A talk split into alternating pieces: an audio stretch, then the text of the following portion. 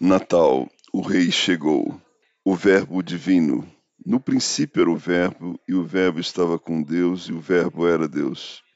E o Verbo se fez carne. João capítulo 1, verso 1 e verso 14.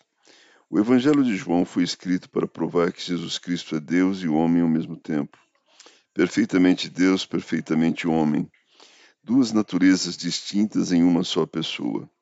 No versículo em destaque, João apresenta Jesus com os mesmos atributos de Deus. Ele é eterno, pessoal e divino. Ele existe antes do princípio e precede ao tempo, portanto, ele é eterno. Antes mesmo que o mundo fosse criado por ele, já estava face a face com Deus Pai, na mais perfeita comunhão. Ele não é um ser inferior a Deus, nem apenas um ser superior aos anjos. Ele é da mesma substância do Pai tem a mesma natureza do Pai, os mesmos atributos do Pai e realiza as mesmas obras do Pai. Ele é Deus de Deus, luz de luz, coigual, coeterno e consubstancial com o Pai. Ele e o Pai são um. O Verbo divino se fez carne, sendo transcendente, tornou-se imanente. Sendo Deus, se fez homem. Sendo rico, se fez pobre.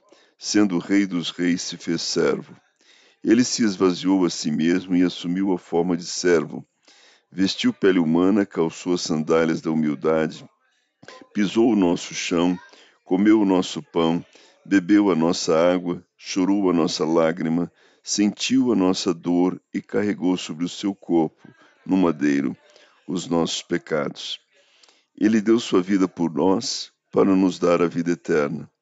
Ele desceu até nós para nos levar até o céu.